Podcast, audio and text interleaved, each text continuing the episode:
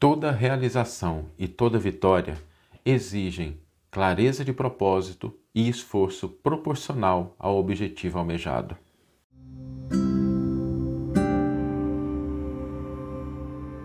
Você está ouvindo o podcast O Evangelho por Emmanuel, um podcast dedicado à interpretação e ao estudo da Boa Nova de Jesus através da contribuição do benfeitor Emmanuel. Hoje nós vamos refletir sobre uma lei da vida que está presente em todos os aspectos, seja naqueles relacionados às nossas conquistas espirituais, morais, materiais, que é a lei do esforço proporcional. Nós não podemos nos esquecer que toda realização, toda vitória demanda esforço. Se nós estamos diante de um atleta que deseja vencer uma determinada prova, superar um determinado recorde, vencer uma barreira que ele não estava conseguindo, isso não pode ser alcançado sem esforço, sem dedicação. A mesma coisa no campo da alma. É, aliás, a lei divina não é uma lei que se aplica somente às questões do espírito, como algumas pessoas às vezes podem pensar. A lei de Deus permeia todos os aspectos da nossa vida e é a mesma lei. É a mesma lei de amor, de justiça, de bondade. Essa, esse aspecto né, do esforço, da dedicação, da disciplina, nós devemos sempre tê-lo em mente, mas antes da gente adentrar né, esse esforço e dedicação, lembremos sempre que é preciso ter clareza daquilo que nós queremos. Porque sem clareza não adianta fazer esforço, né? A ausência de clareza, a ausência de um propósito claro, a ausência de uma direção específica, faz com que os melhores esforços se convertam em resultados inadequados. Porque é como a gente disparar algo na direção errada. Ainda que vá muito rápido, com muita força, vai chegar a um local que não é o que nós esperamos. Por isso, essa clareza inicial é importante. Para que quando a gente tiver que empreender o esforço, nós saibamos por quê. Às vezes a gente, na, na, busca de realizar alguma coisa, de mudar um hábito, de conquistar uma virtude, de se envolver, de se desenvolver em algum aspecto, a gente acaba desanimando muito porque o esforço que a gente precisa para chegar naquela direção, ele não está alimentado com a clareza e com as emoções que a gente busca quando chegar naquele estado, quando a gente conquistar aquilo que a gente está querendo. Por isso, essa conjugação, clareza de propósitos nos, e esforço, elas se complementam. Porque a clareza de propósito nos ajuda a entender que aquele esforço que estamos fazendo, ele tem uma direção. É para lá que ele aponta, naquela, naquele propósito. E isso nos ajuda a realmente nos esforçarmos na proporção que a realização ou que a vitória demandam. Né? A gente, algumas pessoas pensam assim, ah, mas pensamento positivo, eu penso muito positivamente. Gente, pensamento positivo sem ação é igual livro em biblioteca, sem alguém que o leia. Né? Não adianta a gente pensar positivamente, não adianta a gente idealizar as coisas sem que a gente converta isso em ações concretas. A vida, a vida é um convite à ação. Quando a gente nasce, a gente está convidado a agir. A nossa existência aqui é um convite ao aprendizado intelectual, sim, mas, sobretudo, a um processo de transformação, de crescimento, de aprendizado que não se concretizarão sem o esforço. Por isso, nós devemos nos afastar da inércia, a gente deve nos afastar da gente permanecer parado quando indevido, nada relacionado a um descanso justo, merecido quando necessário, mas a gente evitar cair nas teias, no equívoco da inércia.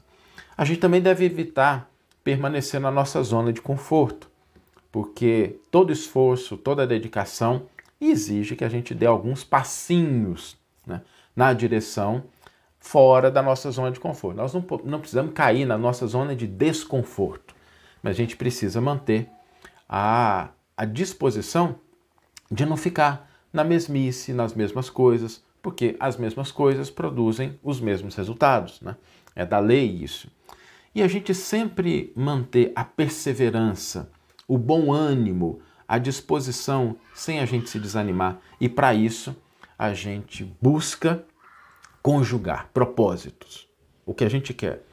E, e, a gente lembrar disso, tem uma pequena dica que eu tive de uma pessoa que eu achei muito interessante e sempre busquei aplicar isso na minha vida, porque às vezes a gente pensa assim: ah, eu vou ler aquele livro, né? eu vou aprender a tal coisa, eu vou desenvolver isso. A gente bota sempre o verbo no futuro, né?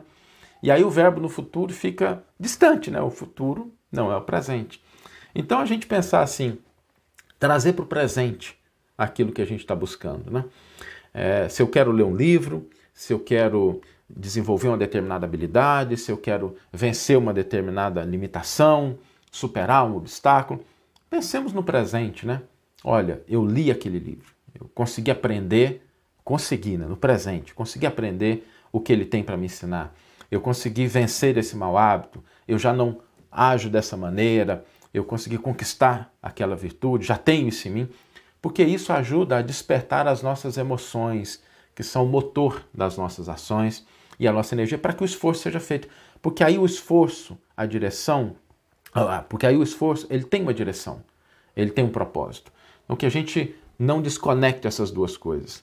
Aliás, tem uma, uma frase muito conhecida né, na história de Chico Xavier, que é quando ele encontra com Emmanuel a primeira vez, e ele pergunta, né, nossa, que, e o que, que precisa né, para fazer tudo isso que você está me propondo, que você está apresentando? E o Emmanuel diz, disciplina, disciplina, disciplina. Mas não é aquela disciplina pesada, não é aquela disciplina pesarosa. A gente precisa aprender a conectar boas emoções, bons sentimentos, boas disposições aos propósitos que nós almejamos, para que o esforço ele não seja um esforço que nos desanime. No Evangelho tem uma frase muito bonita de Jesus, a gente vai ler um comentário de Emmanuel sobre ela, que é o entrai pela porta estreita, porque larga é a porta da perdição. E é, é, muito interessante porque Jesus, quando coloca essa frase, às vezes a gente lembra só do problema, né? Ah, porta estreita, limitada. É, né? Ele está sendo claro. Jesus não está floreando, ele não está nos trazendo nenhuma proposta ingênua. Mas lembremos-nos que para entrar em algum local, a gente entra na direção de alguma coisa, buscando algo. Então, se nós buscamos o bem, se nós buscamos o nosso crescimento, se a gente busca um mundo melhor, se a gente busca contribuir, lembremos-nos que a direção é aquela e que isso exigirá esforço. Não adianta a gente querer essas coisas e escolher a porta larga, porque ela é mais conveniente, porque ela é mais simples, porque ela é mais tranquila, porque ela mantém a gente na zona de conforto. Mas se a gente não perder o foco, a direção, o esforço ele é recompensado. E a pergunta para a gente se fazer sempre quando a gente está buscando colocar isso em prática é a seguinte: eu estou oferecendo à vida a dose certa de esforço para que a vida me entregue o que eu desejo? A minha proporção de esforço ela é adequada ao que eu estou pedindo da vida? Eu estou me, esforçando na direção. E para a gente lembrar assim que nós estamos querendo algo, nós estamos querendo alguma coisa. A gente não deve fragilizar a nossa vontade, né? Quando Jesus fala, né, entrai pela porta estreita, é para que nós nos aproximemos do Criador, para que a gente se aproxime de Deus, para que a gente desenvolva os nossos valores espirituais. Que propósito mais belo, mais motivador do que esse? Mas para isso, o esforço é necessário. E quando a gente tem clareza, o esforço que a gente faz, às vezes, é um pequeno preço para a gente obter a vitória, a realização que nós estamos buscando, seja em qual aspecto for da nossa vida, porque a lei divina permeia todos os aspectos da nossa existência. Vamos ler agora a íntegra do versículo e do comentário que inspiraram a nossa reflexão dessa manhã. O versículo está no Evangelho de Lucas, capítulo 13, versículo 24, e nos diz: Esforçai-vos por entrar pela porta estreita, pois eu vos digo que muitos buscarão entrar e não serão capazes. E Emmanuel intitula o seu comentário A Senda Estreita. Não te aconselhes com a facilidade humana para a solução dos problemas que te inquietam a alma. Realização pede trabalho, vitória exige luta. Muitos jornadeiam no mundo na larga avenida dos prazeres efêmeros e esbarram no cipoal do tédio ou da intemperança quando não sucumbem sob as farpas do crime. Muitos preferem a estrada agradável dos caprichos pessoais atendidos e caem, desavisados, nos forjos de tenebrosos enganos quando não se despenham nos precipícios de tardio arrependimento. Seja qual for a experiência em que te situas na terra, lembra-te de que ninguém recebe um berço entre os homens para acomodar-se com a inércia no desprezo deliberado às leis que regem a vida. Nosso dever é a nossa escola. Por isso mesmo, a senda estreita a que se refere Jesus é a finalidade que nos cabe manter limpa e constante no culto às obrigações assumidas diante do bem eterno. Para sustentá-la, é imprescindível sacrificar no santuário do coração tudo aquilo que constitua bagagem de sombra no campo de nossas aspirações e desejos. Adaptarmos-nos à disciplina do próprio espírito na garantia da felicidade geral é estabelecer em nós próprios o caminho para o céu que almejamos. Não te detenhas no círculo das vantagens que se apagam em fulgurações passageiras de vez que a ociosidade compra em desfavor de si mesma as chagas da penúria e as trevas da ignorância. Porfia na renúncia que eleva e edifica, enobrece e ilumina. Não desdenhes a provação e o trabalho, a abnegação e o suor. Em todas as circunstâncias, recorda sempre que a porta larga é a paixão desregrada do eu e a porta estreita é sempre o amor intraduzível e incomensurável de Deus.